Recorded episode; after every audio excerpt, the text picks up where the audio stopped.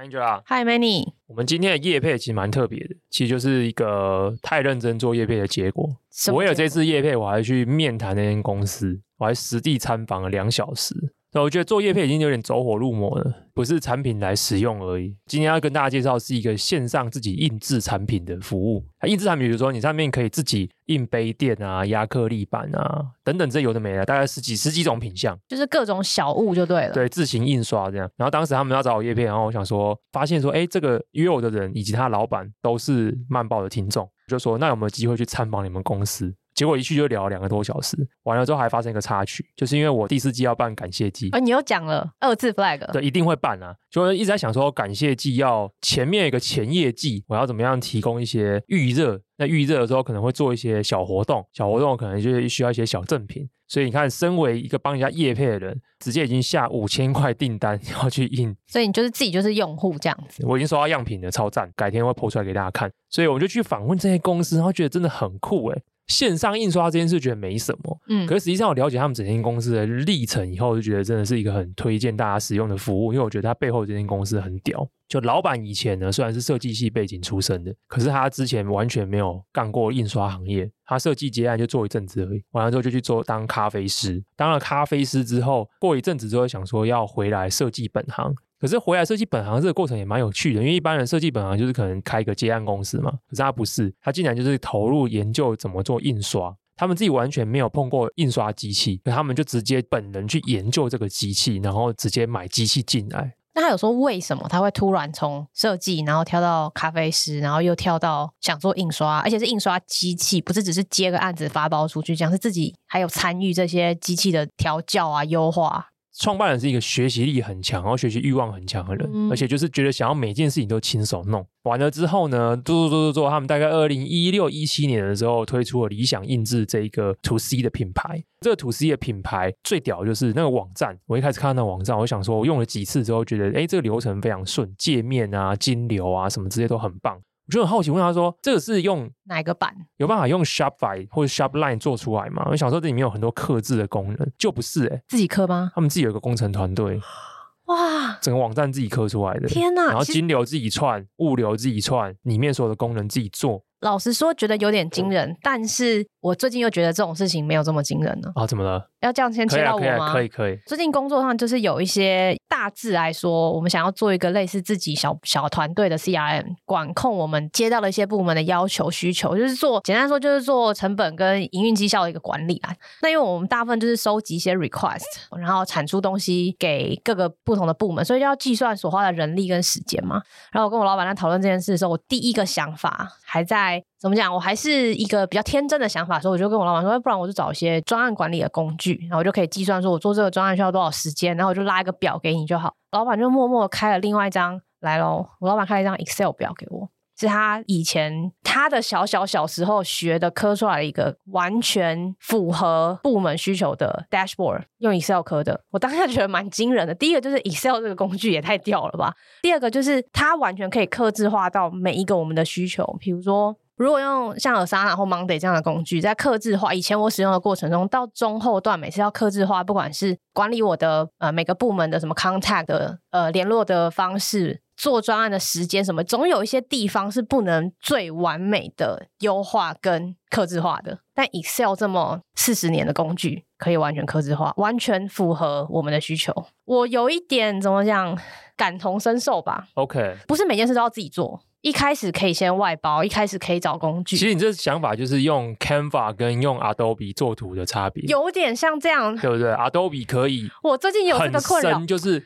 升到那个图的，我我最近有这个困扰，因为我我最近常常要找一些很好看的图，然后我就 AI 啊，对，没错，我也是用 AI，然后卷出来的东西有时候就是没有办法如我想的这么好，就是还要再 tune 一下，没错，所以这时候你就知道了，我就知道了，在 Adobe 里面有 AI 是一件多么强力的事情，因为它在那个 workflow 里面，对，你完了之后就可以做 fine tune，而且 Excel 跟大部分公司企业的 workflow 是可以吻合的，它产出的表格，它产出的图像，嗯、不用在，当然我知道 Canva 也可以。做一些很漂亮的图，它可能就只有符合我一个人使用。当我要跟别人协作的时候，就会回到这个四十年的老工具。没有，我只是一个有感而发。我刚刚听到的时候也有点压抑，但我马上就 echo 到我自己觉得啊，非常合理。如果你要这么符合你的需求的话，可是我觉得这就反映一件事情，就是这个创办人他们非常知道自己想要提供给顾客什么体验跟功能。没错，因为他们清楚到这个程度，才会愿意自建一个团队，投入这个资源，对，来 build 出一个我真的觉得很好用的网站。因为我比较过其他自己在上面印东西的网站，那真的是非常可怕了。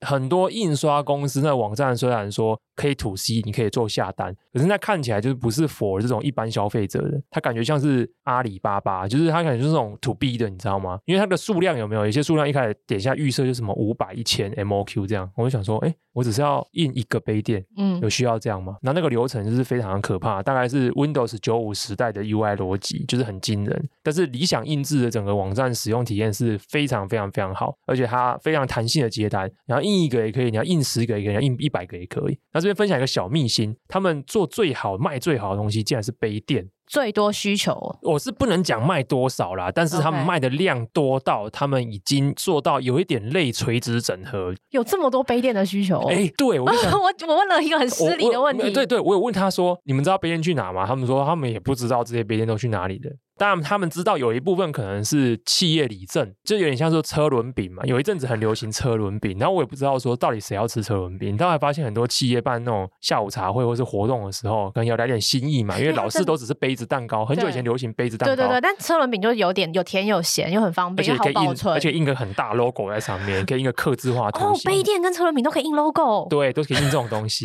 对，有这种市场。但是他说个人用的也很多哦，原因是因为我这个人是一个生活习惯没那么好的人。我那天跟他们聊的时候，我就跟他讲说，我看到杯垫呢，我就特别不想放在上面。哈，这个你也太奇怪了。对，我很喜欢看到杯子的水落在桌上的感觉。我是一个有杯垫就会用的，但是我没有固定喜欢。我不喜欢，我不喜欢被约束。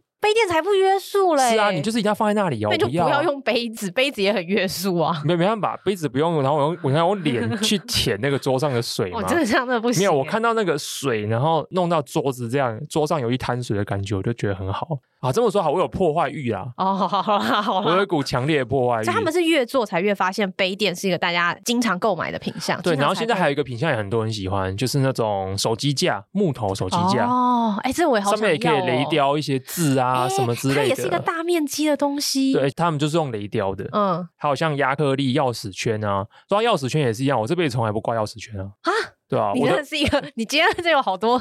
以前我的钥匙是串在一起的，就后来陆陆续续就是脱落，就脱落完之后，因为你只要换整个那个圈嘛，你才能把它全部装回去。对。可是我就是懒得装，所以我已经很习惯我口袋里面有三组钥匙，这三组钥匙是互相脱落的状态。然后就是没有一个钥匙圈再把它绑起来，对，没有。那掉一串怎么办？麻烦呢、啊？没有，我就觉得这样哩哩啦啦也是还不错，蛮舒服。破坏狂，对，不想把东西装好。对，当然他们还有印一些别的东西啊，比如说印你要印纸类的东西，这是他们本行嘛。那你也可以印马克杯，反正上面品相真的很多啦。我觉得它的用途其实蛮广的，包含比如说，如果你是公司的服务委，你今天想要替公司办活动，你需要印东西，或者是你自己想要印一些东西自己收藏，或者想要印一些东西送给朋友。其实很常见嘛，甚至像我只是要办一个感谢祭，像我这也不是什么 to B 的，也不是什么厂商活动，可是人生在世总是有一些什么时候想要送一些什么东西给别人，然后这上面的时候你需要有点克制，可是克制如果你不牵涉到物理的克制，你只是做一些印刷克制的话，那我觉得理想印制应该是目前我自己研究过市面上，我觉得 to C 来讲的话，不论是 UI 或者是整个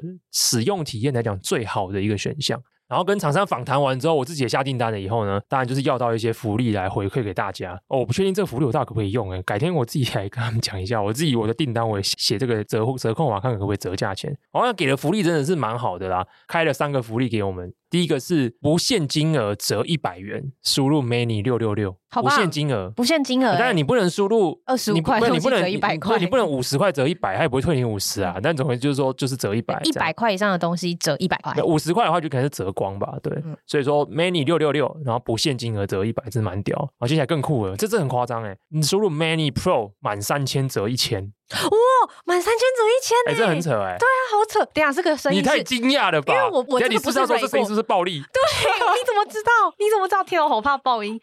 对对，怎么有办法？可以的。哎，不是因为我现在正在当下正在看网站，还有些很棒的服务哎。你像生日送人家的刻字化拼图，我就跟你讲，很棒哎，很多就是这种，你你就是你送礼或者想要跟别人怎样，就是一个 piece 或者是几个 piece，然后想要有点客制的需求。我好容易被打中哦，我现在是脑波很弱。他们东西真的蛮赞，而且因为我实际上我有印东西出来到我家，我看印的品质都蛮好。三千折一千，这应该我从来没有听过的价格。对，然后还有一个，如果你是大量采购，就是你真的数量很大，私讯客服 Many 就会有惊喜专案折扣价。你说私讯打 Many 就好了吗？就是他们是他们是一个很先进，所以他们自己刻的嘛，所以它里面也有 Chatbot 哦，好棒哦，对，也有客服小机器人。哎，真的，大家如果自己是小企业主，或者今天有比较大量采购，欢迎使用。我真的觉得蛮不错的啦，我真的觉得蛮不错。或者是你们很想要认识这间公司的老板，也可以跟我讲，然后我可以帮你们牵线认识一下。老板很酷，老板说他在上班的时候都会播我的 podcast，然后我就说是怎样强迫员工收听吗？是放出来吗？放出来。哎呦，好可怕！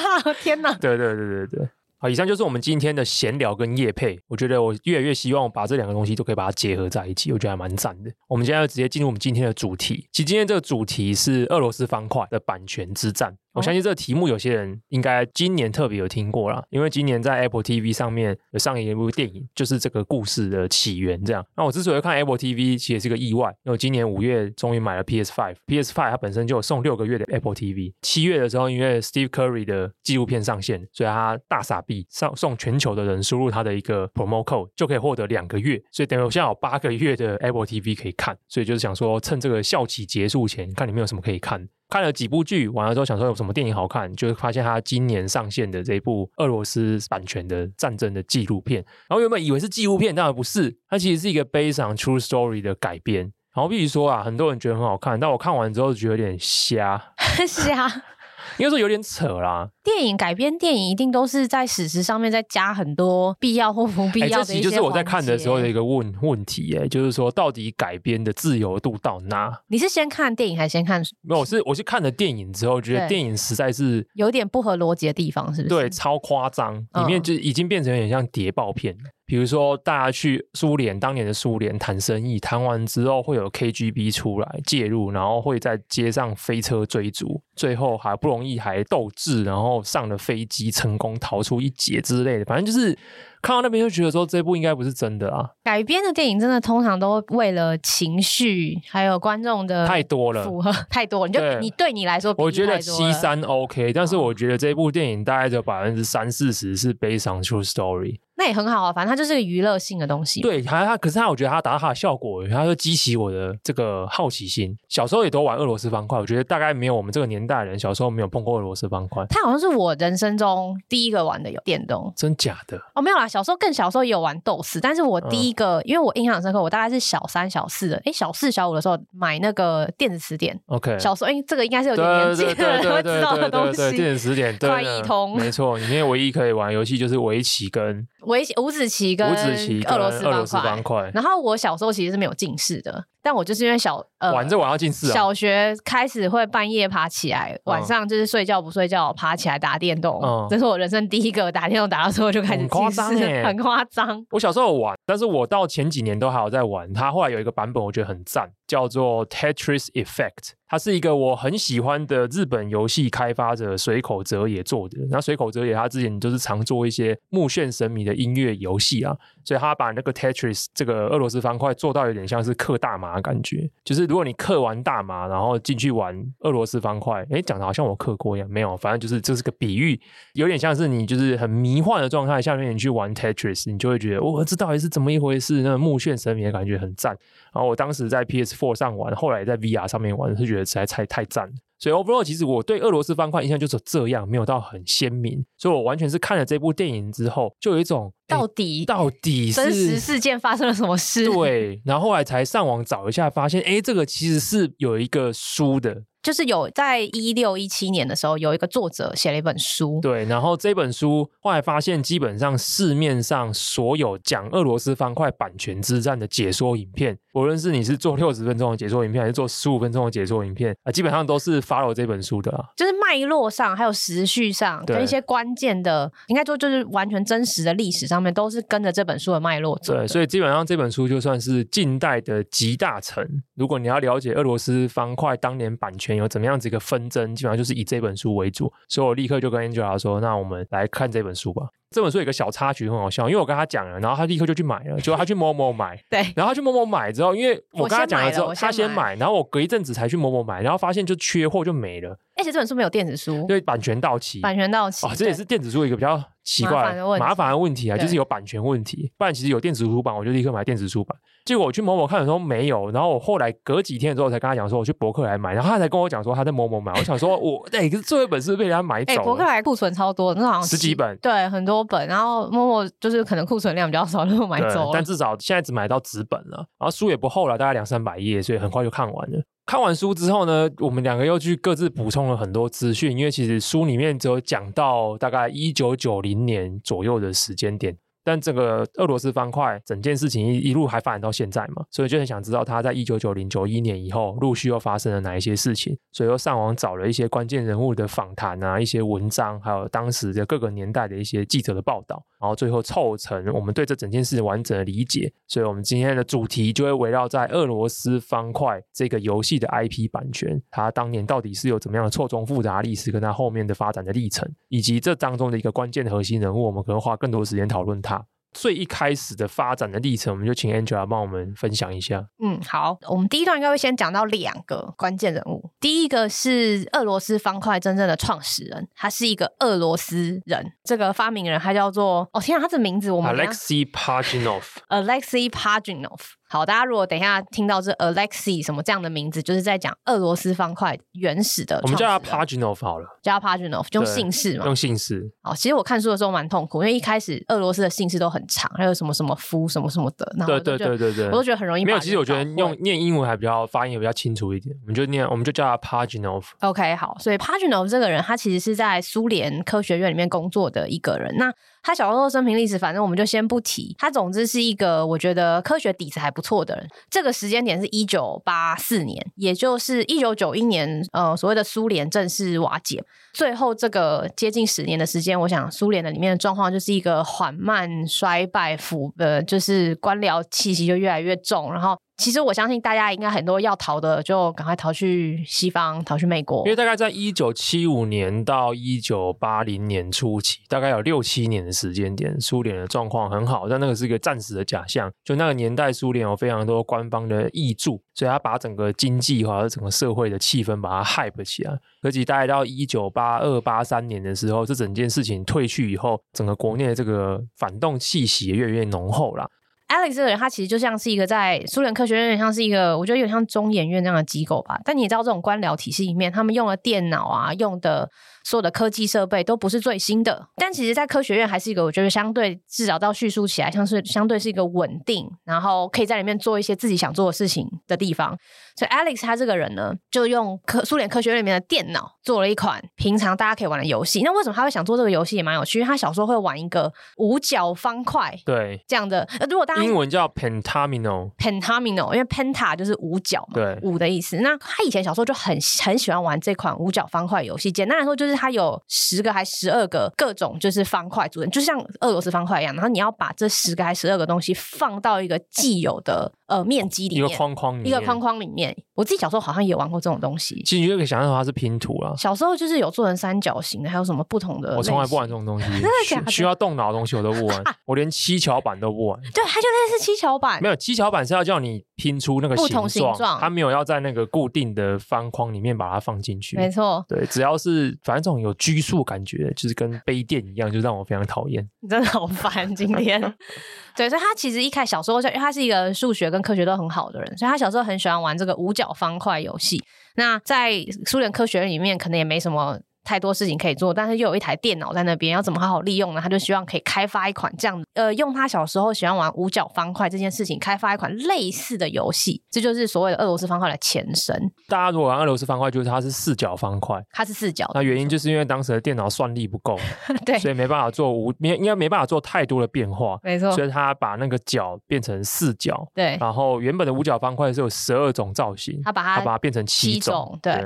然后他也做了一些修正，包括其实最主要的修正就是五角方块是你拼完就拼完了嘛，你就要自己再重新再打乱重来再一次。但是俄罗斯方块最大的特点，为了让大家可以持续的玩下去，你只要消掉了，你只要呃横的牌是完全被填满了，就会自动消掉。这是一个很大的怎么讲？他们在讨论这个游戏开发过程中很大的一个改进，让大家会想要一直持续的玩下去。一九八四年，这个就是在一一连串时空背景，还有这个 Pajanov 这个人把这游戏开发出来之后，其实那时候没有什么，看起来就是照这个故事，我觉得看起来就没有什么版权的想法。我觉得最主要点是因为在苏联本来就不会有版权这个概念，对，因为大家是 for the people。大家如果知道历史背景的话，在共产主义底下，大家服务的是 the people，the people，the people 就是人民。所有东西每个人创造出来都是属于 the people，那 the people 是谁管理的？就是党嘛，对，所以我觉得在那个年代没有产权这个概念是非常简单。你也不要想象说你自己一个人想要透过这件事情去做盈利行为，这也是不允许的。你光有这个想法就是犯罪。你如果真的做了，这真的就是犯罪。我觉得 p a g e n 在那个时候就是单纯想要书，让我感觉起来他像是想要利用这台机器，不是最新但还可以用的机器做一个东西，他自己喜欢的，他也希望可以给别人带来一些呃娱乐性，所以这个东西就以磁碟片的形式，没错，就是又是回到很古远的时代，然后开始在苏联各个科学院呐、啊，然后不同的单位里面流传，所以大家就开始玩这款游戏，就发现哎，这游戏真的蛮好玩的。第一个，它有一些变化性，可以旋转，可以做一些基本的变化；再来就是它消掉那个瞬间，会让你更想要把其他东西填满。其实这个东西已经发展了一两年了，还在苏联里面慢慢的散布。直到比较关键的下一个人物出现，一九八六年。那其实 Manny 刚刚讲前面这个时间点，就是到九一年之前，苏联跟外界是一个有种慢慢有人想要去了解，甚至有人会想要去那边挖掘一些资源的时候。因为毕竟虽然说苏联这个地本身这个整个制度可能在做一些巨大的变化，但里面还是有很多不错的东西。比如说像自己一个人，哎，不对，他其实是两三人团队，就是小小的以 Pajanov 为首就可以开发出来一个。游戏，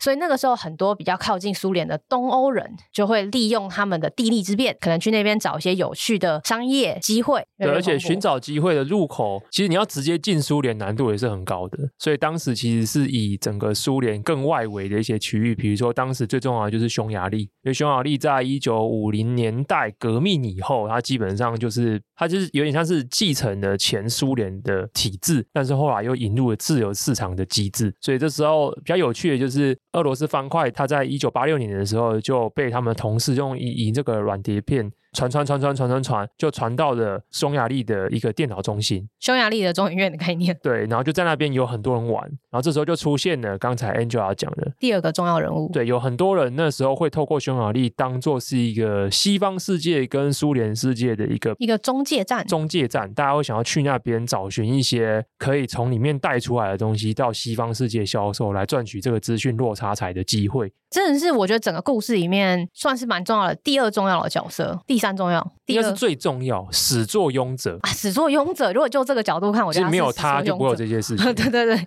这个人叫做 Robert Stein，他是一间就是也是游戏软体公司的老板。简单来说，就是刚刚 Manny 讲的，这个游戏从苏联慢慢的已经跑到了匈牙利，而且在匈牙利那边呢，本来在苏联的时候，这个游戏呃俄罗斯方块的版本是写在 IBM 呃相容电脑上，当地的工程师就已经把俄罗斯方块这个游戏呢改写成当时西方世界比较可以接受的 Apple II 跟 Commodore 六十四相容的版本。这个是一个很重要的关键，我觉得，因为它可以轻易简单的、相对简单的被改写成。其他人也可以用的版本，自然的商业价值就会在中间被彰显出来。Robert Stein 这个人在匈牙利的电脑科学中心看到了俄罗斯方块之后，他说大家都待在电脑前面，不想离开。他立刻就嗅到说这是一个很好的商业机会，他应该要把它带到西方世界，然后就可以在中间赚一大笔钱。所以他就写电报给 Pagenov 说。嗯、那你要不要就是我觉得这东西很棒啊，叭叭叭，你要不要跟我谈一谈这样子？然后 p a g e n o 那时候的心态，照书里面讲，应该是他一开始也不知道怎么回答，因为就是党的嘛，这是人民的，他只是很含糊的说我们可以继续往下谈，但关键就是 Robert Stein 就把这件事当成好，这个东西我可以拿来代理，而且把版权再做其他的应用了，这就是始作俑者最大的问题。也有可能是这个年代做生意的惯例啦。看了有一些其他的访谈，或是其他一些专文，其实那年代口头承诺是还蛮常见的，尤其是像谈代理或是授权这些东西，有点像是双方先达成口头上的合意以后，对方再开始去进行商业的条件的谈判。所以我觉得他当时会有这个想法，我觉得也蛮合理的，只是他可能没有到这么清楚说苏联的体制。跟苏联以外的体制，在口头承诺以及商业逻辑、跟版权、跟授权这个概念上面有一个巨大落差。所以他说好了之后就开始，嗯，他就觉得他可以开始来转售这个授权的。没错，所以他第一个就先找到了当时的一个媒体公司、媒体集团，叫做 Robert Maxwell。现在这个集团已经倒闭了，founder 也一个过世，然后一个也是倒债，所以就是很惨这样子。但是那时候 Robert Maxwell 在一九八六年的时候，在英国是一个可能有几十亿美元资产这样子规模的一个大的媒体集团，旗下有非常多的不同的事业体。那媒体跟游戏其实都是。算是我觉得蛮密不可分的一个行业。Robert Stein 就找到了这个 Maxwell 集团，说：“哎，你们下面有没有一间有没有公司对这个有兴趣？可以赚钱的机会谁不要？”所以他那时候 Robert Stein 找到了 Maxwell 集团旗下的一个叫做静软，就是 MirrorSoft。去谈俄罗斯方块授权到 PC 还有其他的一些游戏主机平台的一个授权。那 MirrorSoft 那时候呢也很妙，他们一开始其实我觉得看这个历史看起来，他们不觉得这个是一个什么样很厉害的东西。因为 MirrorSoft 的老板自己本身的乐趣其实是玩一些很 hardcore 的飞行模拟器，他自己不玩这种益智类型游戏，所以他当时看到俄罗斯方块，他也觉得这可能是个小游戏，也还好吧。所以他们当时对这个评估就是比较保守一点，没有觉得这是一款大作。当然，可能也是因为我觉得他没有像 Robert Stein 在匈牙利的科学中心看到有这么多人非常沉迷的画面，所以他也没办法去评估说这一款游戏确实有这么大的潜力。可是他们还是没有放弃嘛？没有放弃，所以他们接下来最后就是 MirrorSoft 也找了自己同集团的其他人聊一聊，说：“哎，那你们大我们大家一起来讨论一下说，说 Robert Stein 这个人他会拿到一个游戏叫《俄罗斯方块》，那接下来版权的发售，我们要负谁负责哪一块市场？所以目前到一九八六年这个时间点呢，呃，MirrorSoft 找了自己同集团的一间美国公司叫 Spectrum Holobyte。还要负责美国跟日本市场，然后 MirrorSoft 本人因为本来在英国嘛，英国集团，所以他们就负责英国跟欧洲。但这时候其实听起来是没有什么纸本合约的，就是还是停留在一个口头协议的状态，所以 Robert Stein 就莫名其妙就拿到一些钱了。啊，应该说我理解是 mirosof 跟 Spectrum Holobyte 应该是跟 Robert Stein 会签约。对，但是我说 Robert Stein，因为 Robert Stein 没有苏联的约，没错。对，所以真正的问题是在这一边。对，我觉得这个是一个蛮大，就是未来衍生一个大问题。对对对，可是 Robert Stein 一直跟他们讲说这个约没有问题，所以其实还原当时，其实因为没有任何人把那件事讲清楚，但是我觉得合理的推论是这样了。Robert Stein 在当时的业界算是个有名的角色，这不是他第一次从别的世界带软体进来，他当时除了卖游戏以外，也卖其他的一些办公室应用软体。所以我觉得，相信这些人也都是基于君子之交，也觉得说，OK，没问题。你说你一定可以搞定版权，而且你是这方面的专业的内行的，我们就相信你。但是我们之间一定有这个 deal 的，反正就是之后你拿到版权以后，反正再授权方就是我们，你也不能再拿去售出售给别人。这我觉得是谈版权这种事情都很有趣，就是大家会有很多角色跟不同的地区。这边岔题讲一下这件事情为什么变得很复杂，就是说在版权的世界里面，每个领域的版权授权不太一样啊。比如说，如果你是艺人肖像或者什么之间的授权，那可能有非常多不同属性的授权。但游戏版权的话，其实最基本的授权的规则其实就是两个变数，一个就是版本，一个就是国家市场。假设说一个游戏它现在，假设我们现在有四种版本好了，例如说它有智慧型手机版本、家用主机版本、大型机台版本跟电脑版本。完了之后，全世界你可能要分成，比如说三大市场或是几大市场，比如说亚太市场、日本市场、呃美国市场、欧洲市场，看你怎么分了。你就可以发现，这东西乘出来就会有这么多种变化。比如说，有一间公司是拿美国的 PC 市场，有一间公司是拿美国的掌机市场，有一间公司是拿日本的主机市场，有一间公司是拿日本的街机市场。整个复杂的变体，每一个都是要分开谈的。那这整个 business logic 里面呢，通常里面都有一些角色啦，比如说一开始一定会有原著作权人，那原著作权人他有可能把这东西授权成一个他的，要么是他自己的公司，不然就是他有代理商。完了之后，这个中间通常会有些 broker，所以 Robert Stein 就是这个 broker。这个 broker 他本身不一定是要拿这个版权来实际做成产品的，比如说 Angela 是版权所有人，然后我是个 broker。我跟 Angela 拿到这个版权的再授权的权利，或是谈判的权利，完了之后，我可能去找 C，C 他是在，比如说他是 Mirrorsoft，他在英国，他发游戏，我跟他谈说，好，那以后英国的所有版本都是给你发，然后我这边抽二十趴，可是我上面 Angela 还在跟我抽一个趴嘛，中间的价差就是我的获利。Robert Stein 就是这样一个 broker 的角色，其实蛮重要的。而且在俄罗斯方块的例子里面，创立这个游戏的 Pajonov 又更不能够，就是没有什么好的着力点去做这件事情。他不是在一个比较自由的西方资本主义的世界去做这种版权或者甚至游戏分发的一个谈判。所以这些时间点已经从一九八四走到八六，那可能游戏已经开始两三年，然后整个苏联跟东欧一些地方已经有人开始玩这个游戏了。他一九八七年的时候，哎，苏联科学院可能发现了说，哎哎，有一个游戏大家都很喜欢玩，那很喜欢玩，有用户，就我们今天的说法，流量有变现的可能嘛？哎，就突然插了一个脚进来说，那我们要来接下来这些授权活动，我们要指派一个专门的单位跟 Robert Stein 这个中间人去谈合约的部分。所以一九八七年，苏联科学院就从院方去插插手这件事。到这个时候呢，苏联科学院也没有跟 Robert Stein 正式完成授权合约的签订。我觉得这也是一个蛮 tricky 的地方。也就是说，从一九八六走到一九八七的 Robert Stein 跟他底下的 m i r r o s o f t 或者说 Maxwell 集团这两间公司谈的都是说，我已经有了游戏的代理授权，你们可以去做接下来的事情，要准备发行啊，要包装啊，要上市啊，做一大堆事情，要做在地化啊，要放不同语言啊，你们都可以开始做喽。可是他其实也还没正式跟苏联的任何一方个人或是官方机构签到约。刚刚讲了，Maxwell 集团下面美国部分是由 Spectrum Holobyte 这间公司去帮即将要上市的俄罗斯方块去做行销跟包装嘛，他们就做了很多的一些调整，比如说加了一些民谣，所以它其实蛮多以前的版本会强调里面有一些俄罗斯的当地的风土民情的歌。应该说我们现在看到所有俄罗斯方块早年大印象最深的包装。比如说一些红色的，红色的，还有一些建筑物。对，然后他那首主题曲全部都是 Spectrum Holobyte 他们当年为了在美国市场做行销上市而增添的花样。他们觉得说，哎，有一些异国风情、异国情调，跟当时可能美国这种枪战类的啊，或者运动类的有一些区隔。但我想那个时候听起来，大家也不觉得这是一个会这么红、这么长青、这么大爆火的节游戏。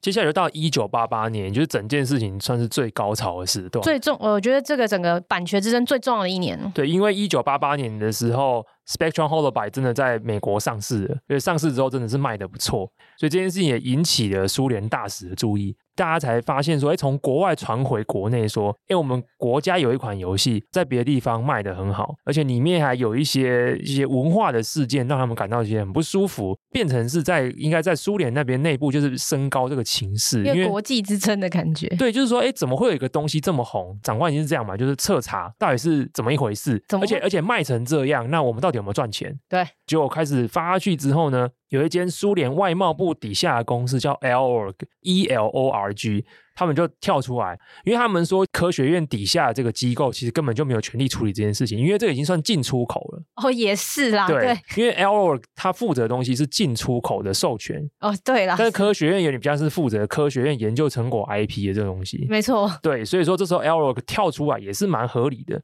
Robert Stein 头又痛了，他当时就是已经跟 Pajitnov 然后完了之后变成科学院，然后现在又跳成 Elorg，就窗口一直在换。然后 Elorg 知道这件事情之后呢，开始又要跟 Robert Stein 重新谈这个东西，然后 Robert Stein 也觉得非常的焦急。他原本跟科学院取得权利就只有 PC 版。这就是有另外一个很有趣的地方，就是 Mirrorsoft 跟 Spectrum Holoby 都认为他们有取得全平台的授权，因为当时 Robert Stein 是这么说的。可是 Robert Stein 只是跟他讲说，反正他就是会搞定这件事情。所以这两间公司呢，也就觉得 OK，反正他们都已经发 PC 版了，完了之后又陆续把这些权利，因为他们没有要自己发家用主机跟街机，所以他们又陆续把这些权利呢，也在授权给别人了。比如说 Mirrorsoft 已经把街机版授权给 Atari。Atari 又把街机版在日本的市场授授权给 Sega，这就是授权再授权再授权再授权，所以这件事已经从一度关系、两度关系延伸到三度、四度，而且已经开始遍布全世界。而这整件事情这个复杂的授权网的最源头，Robert Stein，就 Robert Stein 还是没有拿到正式这些授权，所以这些东西基本上都是非法的、盗版的，都是盗版的。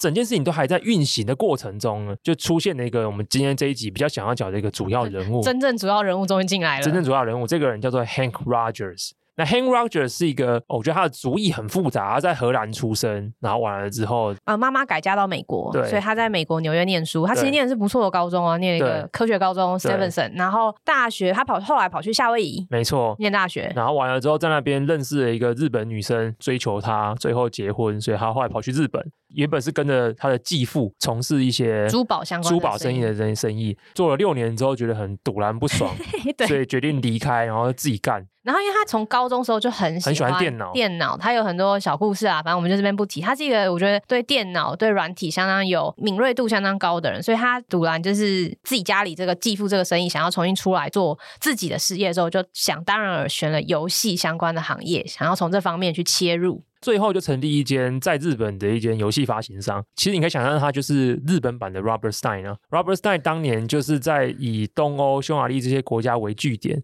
把这个各种西方世界不熟悉的东西带进去西方世界。Hank Rogers 他也是一样，他就是在相对我觉得资讯还比较封闭的日本，而且当时日本相对封闭，但是相对的亲美，所以他们很喜欢各种从美国输入进来的文化也好，或者是硬体产品。所以这时候一九八八年的时候呢，他在 CES，也就是我们知道现在都有办的那个 CES，没错，在拉斯维加斯，这地点也没有改过。对。他在 CES 上面看到很多人在排队玩俄罗斯方块，他觉得这真的是太屌了。可是后续是 Spectrum Holobay，他们开始也想要去日本找人发行俄罗斯方块的 PC 跟家用主机版，所以这时候就接触到了 Rogers。Rogers 给了报价，然后完了之后，Mirrorsoft 出来说：“哎，这个不行，这个权利其实不在 Spectrum Holobay 的手上，而且 Mirrorsoft 已经把这个权利给了别人了。”这个时候，Rogers 又花了一番功夫，终于拿到了日本市场的 PC 发行权以及日本市场的 Console 的发行权。以为这件事情就没了，因为他就是成功在整个日本当地把这些东西他想要发的平台发完了。可是，在一九八八年的年底呢，他从美国任天堂总裁那边看到的 Game Boy 这台机器的一些 spec。我不确定听众有多少人知道 Game Boy，在所有的游戏主机里面也算是销量前几名的主机。当时 Hank Rogers 看到 Game Boy 这台机器，他认为这台机器呢，性能是非常有限的，因为它只有单色萤幕，它能够表现的算力也是有限。可是就是因为这样，所以俄罗斯方块超级适合它，因为俄罗斯方块并不需要非常华丽的画面，它只是要有那个方块可以掉下来，可以有做消除的效果就好。而且他知道美国任天堂的卖主机的这个商业逻辑，是他们出售主机的时候一定会搭一个同捆。所以他只要能够说服美国任天堂，在之后销售 Game Boy 的时候是会同捆俄罗斯方块，那就卖爆啦，他就赚翻了。接下来的问题只有一个，他要怎么拿到俄罗斯方块在掌上主机上面的版权？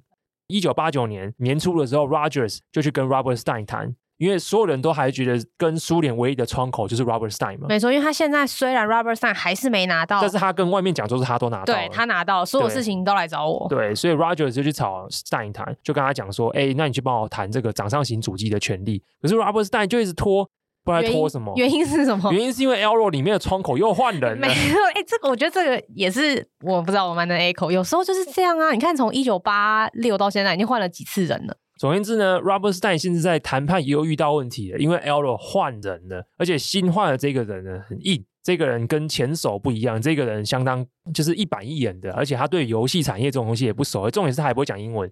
可是这时候呢，Rogers 就觉得说啊，Robert Stein 拖这么久也不是办法，因为 Game Boy 快上市了，这一票他一定要拿下来。他就是做了一个非常大胆冒险的行为，他就直接飞去苏联，想要直接去找 Elro 谈。但最屌的是，他当时拿的是游客签证。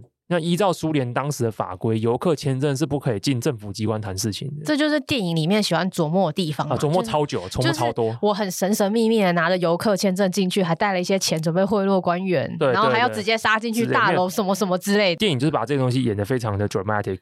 这时候就是 Rogers 为什么是整件事情的最重要的 key 面，就从这时候开始发生，因为他基本上搅乱一池春水，因为他想要谈嘛，就他跟对方谈一谈，谈一谈，谈到后来呢，他突然拿出了他在日本这个任天堂的红白机上面卖的俄罗斯方块的卡带，Elro 的人看了之后呢，吓一大跳，傻眼，就问他说：“这到底是什么东西？”对啊，我没有卖出这个东西的版权，怎么会跑来这里嘞？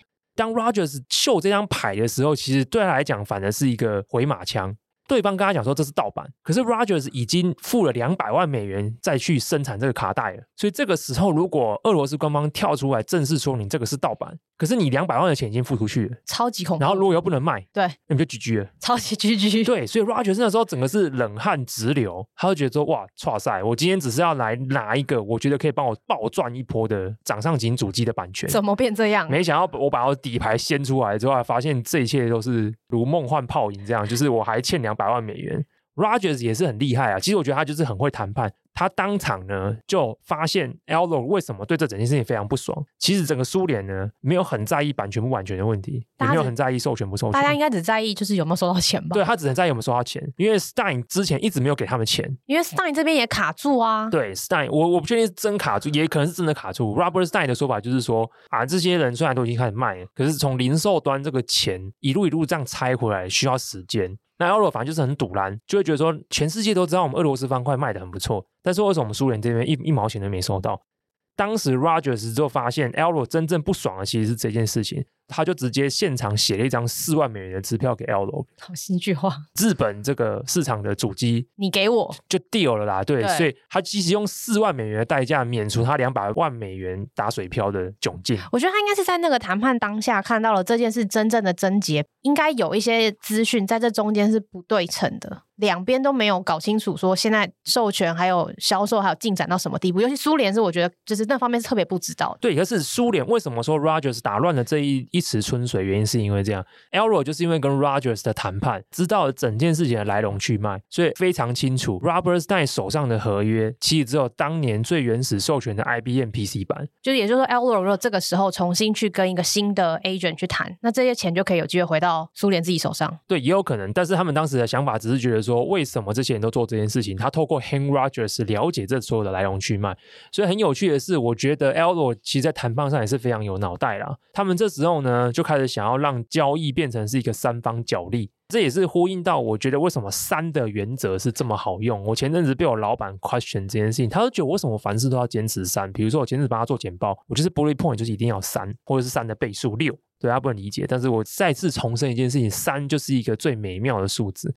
对 Elro 来讲，他原本的谈判对象就是两个，第一个就是那个 Robert Stein，第二个就是 Microsoft。因为后面的衍生的很多授权都是从 Microsoft 出去的，Microsoft 给他的美国姐妹子公司，美国姐妹子公司再给日本的 Sega 或是 Atari 等等之类的。对于 Elro 来讲呢，能够在这里面拉入第三方参战，这对他们俩是非常有利的。所以他们做的第一件事情，其实是回去诱惑 Robert Stein 跟他们重新签一份新合约。完了，原本的合约就不明不白，重新签一份。当时为什么 Robert Stein 会中计也很简单，因为 Robert Stein 现在非常想要收拾他的残局，因为现在外面的。街机版跟各种版本都在卖了，卖到飞天，但是他却还没有合约，没错，所以他现在最急要的任务就是跟 Elro 签下这一些版本的合约。Elro 就跟他讲说：“那你不行，你要先把主约修正版签了，我才要跟你签别的合约。” Robert Stein 当时就觉得说：“好，他就尽力配合这件事情。”所以他拿了修正版的合约回去他的饭店看了一晚之后，隔天就就说：“好，我签。”而这东西它忽略一些细节，就是这也是 Elro，我觉得苏联也是蛮奸诈的。修订版的合约呢，有一个非常关键的细节是，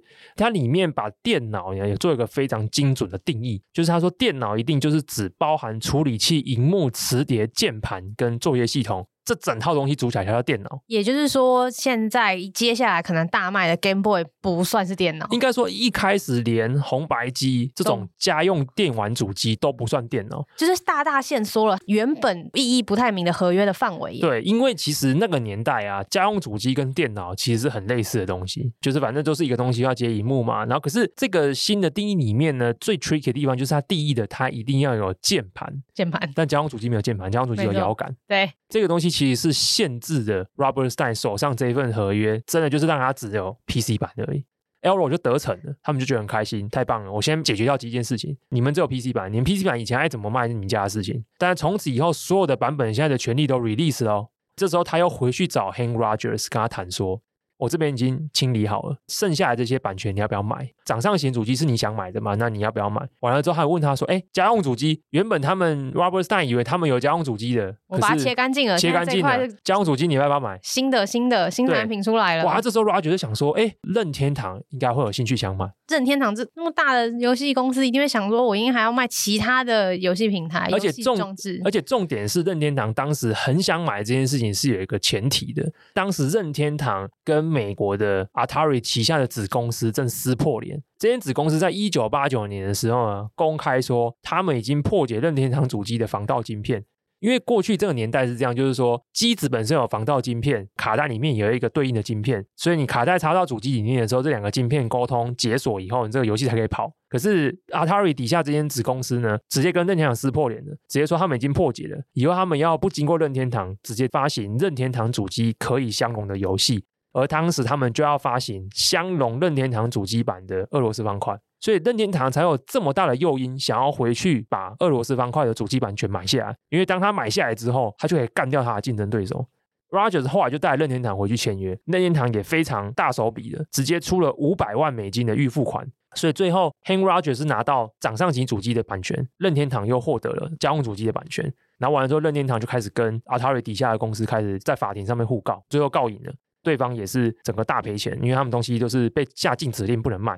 整件事情到一九八九年就尘埃落定。算是第一阶段的尘埃落定，就是俄罗斯方块真的可以合法的从苏联发行到西方跟其他的世界，还有像日本啊，还有欧洲的一些市场。电影也差不多演到这边吗？对，可是电影就里面加油添醋很多啊。OK，所以这整件事情，呃，如果非常简单的总结呢，其实就是一个俄罗斯人，他先做了一个非常有趣的小游戏，然后这小游戏一开始呢，就在这个地方流窜，之后呢，流窜到了匈牙利，在匈牙利的时候被 Robert Stein 这个可看到，觉得这东西蛮有趣的，然后他以为他取得了一个。口头承诺，但是其实没有，但是他就已经开始把权利卖给了 Microsoft 跟他的美国姐妹子公司。这两间公司呢，因为有合约在身，所以他们也觉得他们有合法的权利，所以开始把这权利到处乱卖，就卖着卖着卖卖卖卖卖，就全世界开始卖，然后连苏联都知道这东西怎么会变这样了之后呢，苏联开始介入调查。介入调查的过程中呢，无意间有一个人跳出来叫 Han Rogers。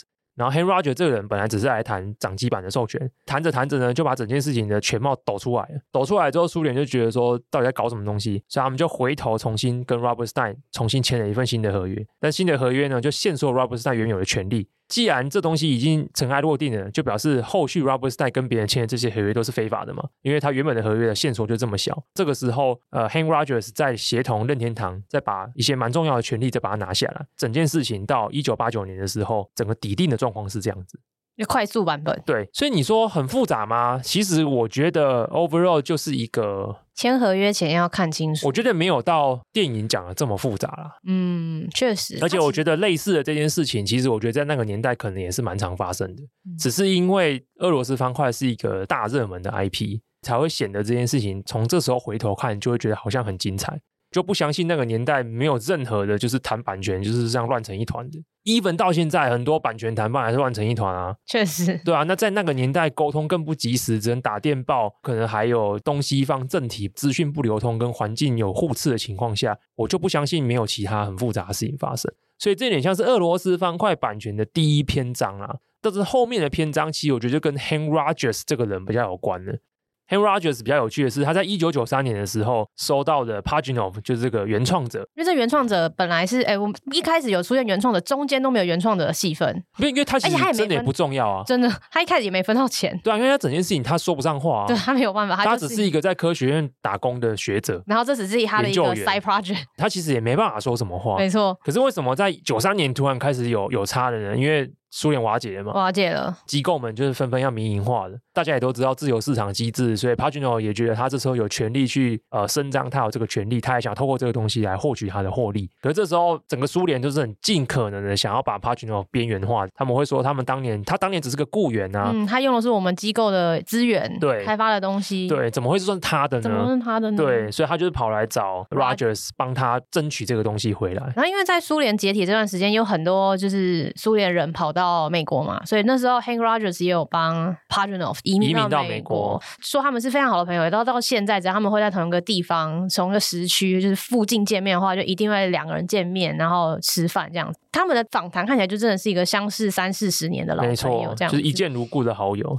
然后那时候 Rogers 是帮他谈判嘛，那我觉得 Rogers 真的是一个蛮会谈判的人啊。我觉得 quote 他有一段话，我觉得蛮精巧的。他当时谈判对象又是 Alrog，因为 Alrog 就是正式又要转成一个新的民营化公司。就是说 Rogers 是跟对方讲说呢，呃，我觉得你们一直声张这件事情不是 Pajitnov 的也没关系啊，反正这整件事情到最后一定会上法院。到法院的时候呢，法官他会认为俄罗斯方块是属于一个已经不存在的苏联官方单位，还是属于它的发明者？他说我赌后者啊，要不要来赌赌看？我觉得这很聪明，因为在美国其实是很重视著作权所有者，就是也是原创者这个概念，所以这东西官司在美国判，我觉得判给 Pajitnov 的可能性一定是超级无敌高的。没错，因为你前身的苏联科学院早就不见了啊，因为苏联瓦解啦啊，这是一个不存在的官方组织啊，这东西要怎么判？Alrog 听了之后就觉得说，哦，真的哎，但是他们一开始就愿意说让步，那我给你二十趴。双方都谈了超过一年的时间，所以在一九九六年的时候就谈成了。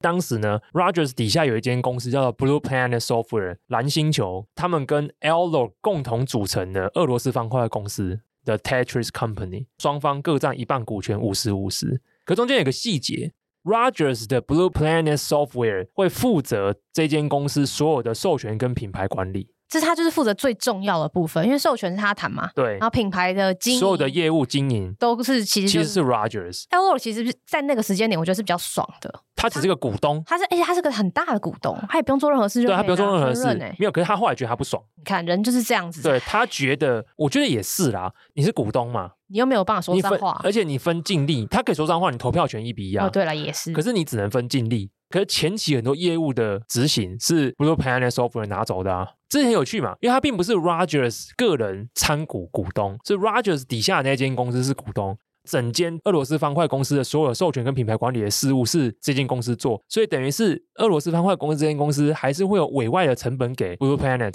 反正 Alrog 就是没出力的股东，但他到了一定的时间就会觉得永远会觉得自己分的不够多啦。啊，我觉得 Rogers 蛮贼的啊。对啊，Rogers 基本上就是我虽然只占一半，一部分又回到我这边，一部分也回到我这边，就是简单讲就是这样。对对对对对，所以其实他真的也是蛮贼的，而且我觉得他最贼的就是下一步。就是他在二零零二 年的时候，这真的是有够贼。在二零零二年的时候，他另外去夏威夷开了一间公司，叫做 Blue Lava Wireless。Blue Lava 应该叫什么？蓝蓝熔岩，因为 Lava 应该是那个熔岩，对对对，蓝岩浆。他又再开了另外一间公司，然后用这间公司开发手机版的俄罗斯方块。这也不能说他错啊，没有他错，但是我觉得蛮贼的，是蛮贼的。你看一下，就是说到现在一直都很好用啊。对，我的公司，然后授权我自己另外一间公司去开发这一款产品，因为它是一个新事业啊。手机版，你那时候也不知道手机是什么，手机是一九，呃，是二零零二年哦，by the way，那是还是对，就 feature phone 的年代。对啊，谁知道万一他没起来，或是 you never know，而且 Alrog 也没有有办法与之对抗，他只能是抗议啊，因为他们现在一比一嘛，我会给你。但但是这件事情会过，一定是 Alrog 有投同意啊。Rogers 贼，我觉得怎么讲？这是一个正面的表述，意思就是说他其实很容易嗅到市场的机会，完了之后他也愿意承担风险嘛。这件事有个前提，他其实不是凭空知道这件事情可以做的，是因为在一九九九年的时候，Rogers 的日本朋友跟他说：“啊，我想成立一间公司，这间公司主力就是想要开发俄罗斯方块的手机版。”就当时 Rogers 觉得也也没什么不好，所以当时就授权给他做，因为他当时就觉得这市场可能小小的也不怎样。结果那间公司做的真的哎还还不错，所以 Rogers 应该是有这个潜力，所以他在二零零二年的时候就决定自己也成立另外一家。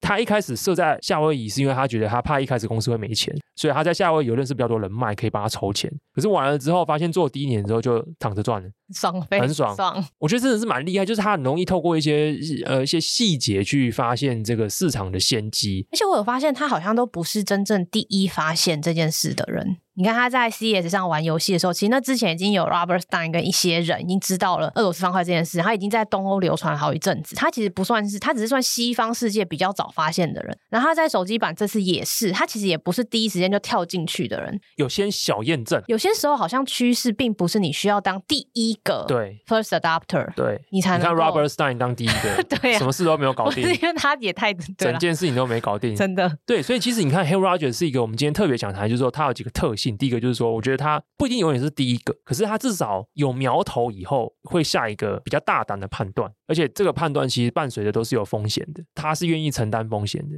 然后我觉得他一路上走来呢，加上又有运气的加持，所以他冒了这些风险，最后都还是以非常惊人的回报率回报到他身上。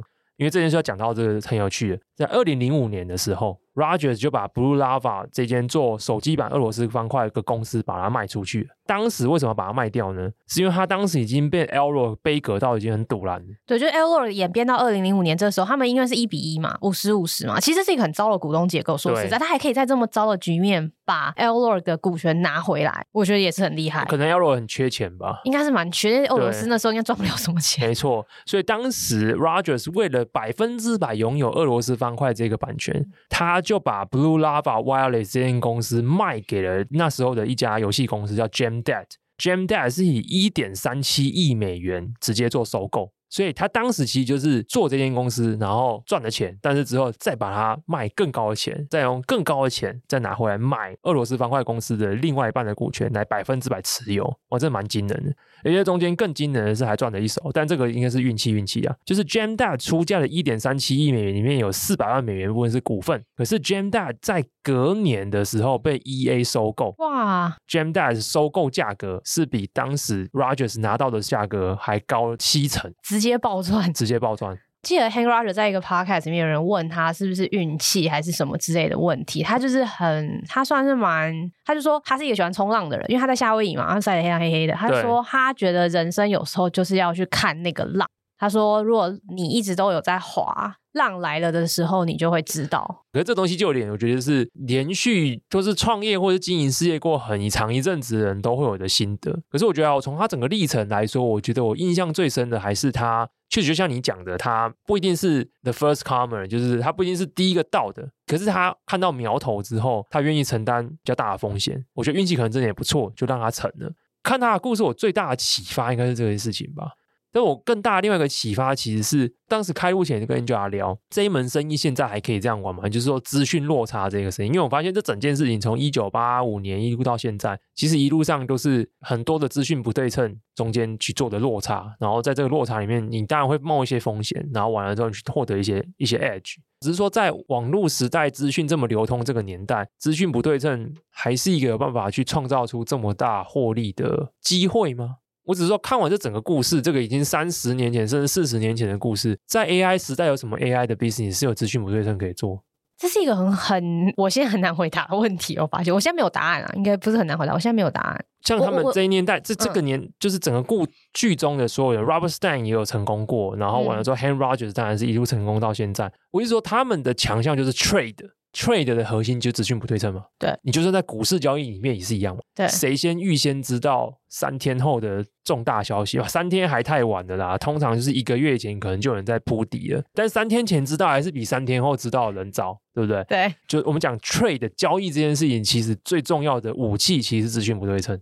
但是软体生意、软体世界这件事情，在过去可能就是没有网络啊，或者是有政体的一些隔阂啊，还有这样的资讯不对称 trade 的机会。可在这个年代，还有什么？软体的交易应该已经没有什么资讯不对称了吧？好像如果你这样讲定义的话，是比较没有，因为你现在没办法再把一个软体当成特别引进进来。对，就是当年软当年软体产品就是一个零售嘛。其他人像零售品呢？其实与其说当时是软体，它就是另一种形式的商品。你也是要代理进来，你也要成立一间可能公司，然后就像番茄酱啊，对吧？你是一个番茄酱，对对对，因为我们现在对软体就会觉得它好无远弗届，对，到处哪里，可是那个年代的软体就像番茄酱，就是这是一个苏联的番茄酱，然后。我的想法应该停留在，也许现在这种番软体没有办法像番茄酱那样卖了，但它会用什么样的形式？呃，软体世界里面还有什么样的资讯不对称是可以透过交易再来让其他人获取中间的价值的？这件事我是资讯不对称，我觉得好像还是存在，只是要做得更深化。然后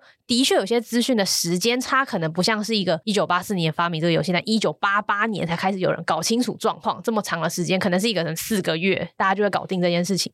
可是你要怎么样真正赢得这件事情？不要像 Robert Stein 一样，就是你很早就知道了这个游戏，但你花了四年还是没办法搞定这个 deal。我觉得现在还是会发生这种事哦。这就是我最深刻的一个感想，就是我常在思考一件事情。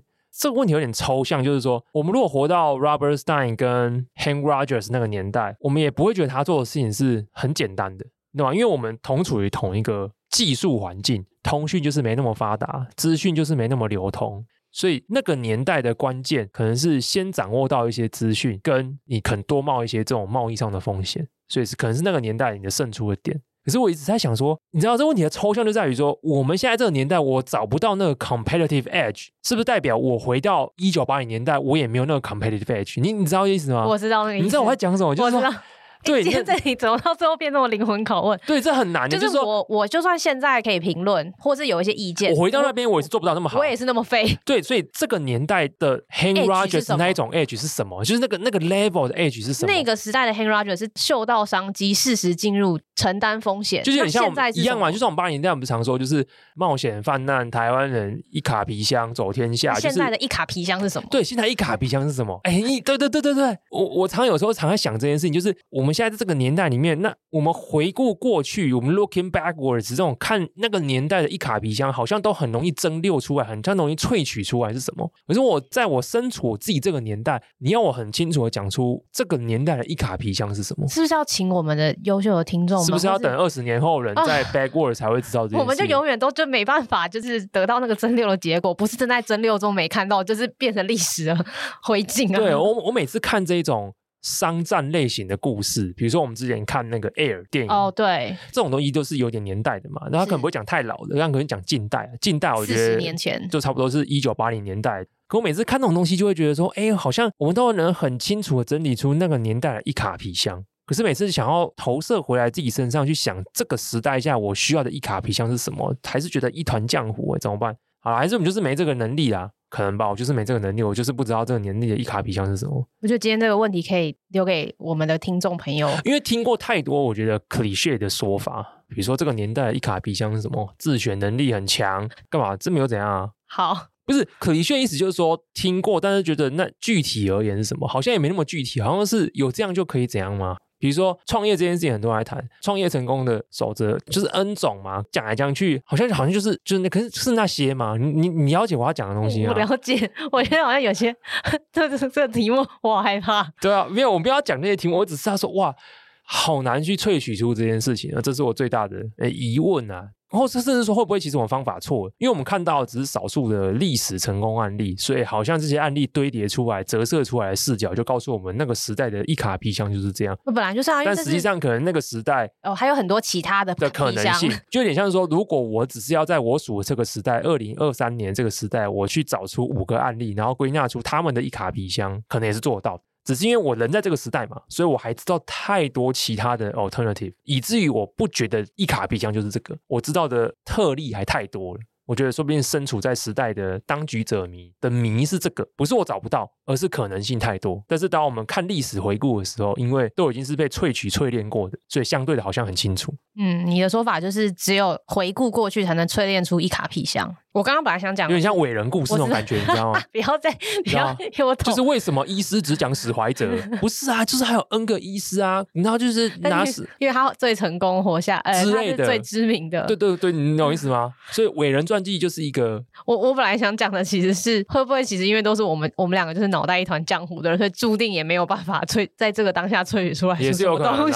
如果我们有一卡皮箱，我怎么来录 podcast？对不起，我今天就想导到一个比较自我反省的部分。好，OK，好，这就是我看完这些东西我最大的深刻的想法。好啦，那今天其实有点长。我一开始说电影没有很好看，但我坦白说，我今天录完这一集之后，我还是蛮推荐大家看电影的啊。就是觉得这个故事实际上，如果你真的蛮严谨的把一些可以找到之后都看完一遍之后，你会觉得还蛮有趣的啦，但不至于到这么的不可思议。我会建议，如果对这个故事有兴趣的人，可以看电影。然后它有个一个小时的纪录片，我觉得其实也不错，因为那一个小时的纪录片片会补足很多，因为它是很根据真实的这本书去拍的，就是截取一些片段的纪录片。有一个一个小时的 YouTube 上面有。然后 Hank Rogers 跟 pageanoff 都有因为 Apple TV 上这部电影，然后最近有上一些 Podcast 一些访谈，有长的有短的，然后都还蛮蛮有趣的。他们两个就是两个老人，这样很快乐的分享一些里面的小故事。哦，对对对对，最后小彩蛋一定要补啊！小彩蛋，我以为你忘了，没有，这太精彩了啊！这太精彩了，对，没错，就在今年电影上映之后。我现在讲这一题，我现在很害怕，赶快讲。发生什么事？因为就是我们上礼拜也决定这个题目，所以我们就在看资料。然后我这两天在真的在找一些新闻的时候，就发现，因为这部电影是 Apple TV 上 Apple TV 的串流嘛，所以发行的片商是 Apple Studio。然后我们知道这整个故事，其实我们大概有七成内容都是根据一本书来的。这本书的作者告 Apple TV，他主张啦，就是说这个电影很很多的部分其实跟我写的东西是有极度相关的。然后《俄罗斯方块》这本书，我现在想 很想强调，很小心的使用这些字句。这本书大概是一六一七年的时候上市出版，电影是二零二三嘛，对不对？所以他就说，哎，我在这个写出来还没有真正 publish，但是可能就在就是拟稿七八成初稿完成之前的阶段，其实又把书寄给 Hank Rogers，然后应该有寄给 Apple 啦。然后就说，可是他们最后却没有在制作费里面分钱给我，所以他就这两天哦，这两天的新闻很新，对，在纽约把这个 Apple TV 还有 Hank Rogers 现在的公司，其实是由他女儿在掌管。然后就是 Maya Rogers 一起告上了法院，说：“哎，我应该要分到这部片的制作成本来到八千万美金，我应该要分到了六个 percent。”这个要交给法律专家。我我现在有点就是无法，我我现在太害怕这一题了，我不知道怎么讲来讲。就对，第一个法律才能去判断。第二点，如果电影改编的部分，就像 Manny 一开始最一开始讲，他觉得这部跟电影本身跟本质上具有蛮多出入，或者是不要说不同的地方，但有很多加油添醋，为了让戏剧更有戏剧效果的东西加上去的话。那他还可以去做这个请求吗？呃，他可以做这个请求，啊法官判吗？就交给法官。法官会不会判呢？啊、我是很好奇我我。我觉得有趣的地方是他去做这个请求，因为其实这部片我刚刚讲，从上映前到现在吧，都还看得到一些访谈。其实 Hank Rogers 跟 Pajitnov 都是很算是我觉得蛮帮片场做宣传，他们还有跟演员一起出席一些首映会。嗯嗯嗯嗯嗯、所以为什么作者这个是这本书？对不起，这本书的作者这时候跳出来就显得特别的有趣。另外一个点，他在那个文件里面其实有提到了，说其实他自己写的这本书呢，就是其实我们刚刚中间有讲过一间公司，就是 The Tetris Company 嘛，其实就是 Hank Rogers 现在传给他女儿的公司。根据《俄罗斯方块》这本书的作者，他叫做 Dan Ackman，他说 The Tetris Company 有说，如果你到时候要自己身为这个作者，再把这个你写的东西翻拍成电影或电视剧的话，我们要告你。就是 Hank Rogers 这边要告他，所以我不知道，我觉得现在就是又又回到一个四十年前的罗生门，就是我根据史实写一本书，然后可能 maybe Rogers 那边已经有一些影视翻拍的版权，可能在讨论在进行中了，但这本书的作者也想要在中间做一些什么？哦，又是个双包，是不是？但是因为第一个文件法律文件有点长，我也没时间细看，有二十几页，欢迎有志的。朋友看完之后给我们一些意见，再来就是这个新闻真的很新，就是这个礼拜，所以对哦，好酷哦，对，我觉得最后的这小彩蛋，我觉得很棒。好了，那以上就是本节节目，呃，希望你喜欢我们本节节目。然后如果你觉得好听的话，欢迎五星留言。常讲啊，不一定要好评，负评也可以，但一定要五星。就你很不爽我，那你就五星骂我，我也会觉得很开心。那如果你平常还喜欢看文字相关的内容的话，也欢迎透过节目资讯栏订阅慢报。啊，这一个是一个每个礼拜会出刊一次的电子报，每一集大概会花你六到八分钟的时间。我会写所有跟这个 podcast 不一样的内容。我们只很希望两者内容是相同，但是很很不幸的，到目前为止都越越走越远的，都是不一样的内容。所以等于是，如果你订阅 podcast 也有订阅电子报的话，你就可以得到 双倍的比较有趣的一些商业或是科技的一些观察跟新知。那以上就是本期节目了，拜拜。